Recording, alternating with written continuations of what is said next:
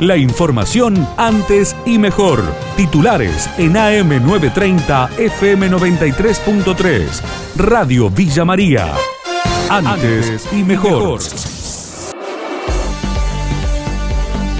Polémica en Villanueva, Franco Graglia dijo que cumplió con todos los protocolos. El subsecretario de Relaciones Institucionales de la vecina ciudad se defendió de la imputación que pesa sobre él luego de haber trasladado a un joven positivo de coronavirus desde Buenos Aires no son los mismos pasos, remarcó. En realidad Matías empieza con los síntomas el día 12 de junio, día 15 le hacen el hisopado y se corroboran de que, le da positivo y lo trasladan a un hospital de campaña para realizar la cuarentena. Lo que nadie sabe por ahí que los protocolos en la ciudad de Buenos Aires son diferentes a la provincia de Córdoba, donde indica claramente que el paciente es prácticamente asintomático porque le había levantado un poquito de fiebre. El día 14 de que ha transcurrido desde el primer día de los síntomas ya está habilitado para ir a trabajar. Esto se entiende por una sola cuestión, que científicamente está comprobado de que los pacientes asintomáticos o con pocos síntomas al día 10 de la cuarentena ya no son posibles portadores del virus para contagio. También consultamos al infectólogo Tomás Orduna, que integra el grupo que asesora al gobierno nacional y confirmó el proceso, el cual es diferente al que se aplica en la provincia de Córdoba.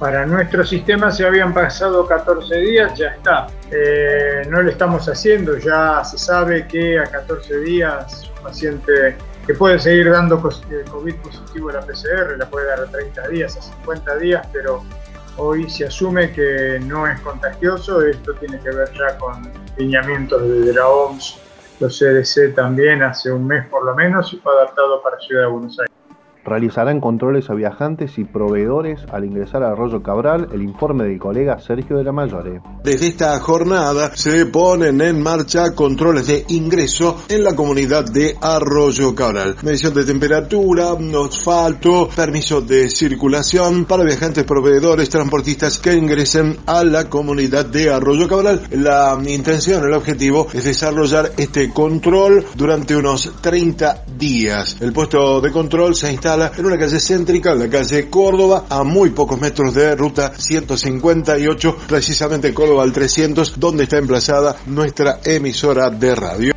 tres fiestas con más de 20 personas en Las Varillas, el informe de David Peralta. Luego de varios llamados telefónicos al número de emergencias de la comisaría varillense, dando cuenta que se estaban desarrollando fiestas en distintos domicilios. Es así que efectivos policiales se hicieron presentes en domicilios de la calle René Favaloro, otro en calle Tucumán y otro en calle Augusto Hulo, donde se identificaron a los dueños de los inmuebles, todos hombres de 40, 37 y 24 años de edad respectivamente, pudiendo constatar efectivamente que se estaban desarrollando fiestas, en todas ellas con más de 20 jóvenes entre mujeres y hombres, las cuales fueron identificadas al igual que los vehículos que se encontraban. Las actuaciones judiciales fueron entregadas estos procedimientos en la unidad judicial de la ciudad de Las Varillas a fin de iniciar causa judicial por violación a la ley que rige en estos momentos ante la pandemia por COVID-19 la producción metalúrgica cayó 32,8% en mayo. Además, el 40% de los empresarios del sector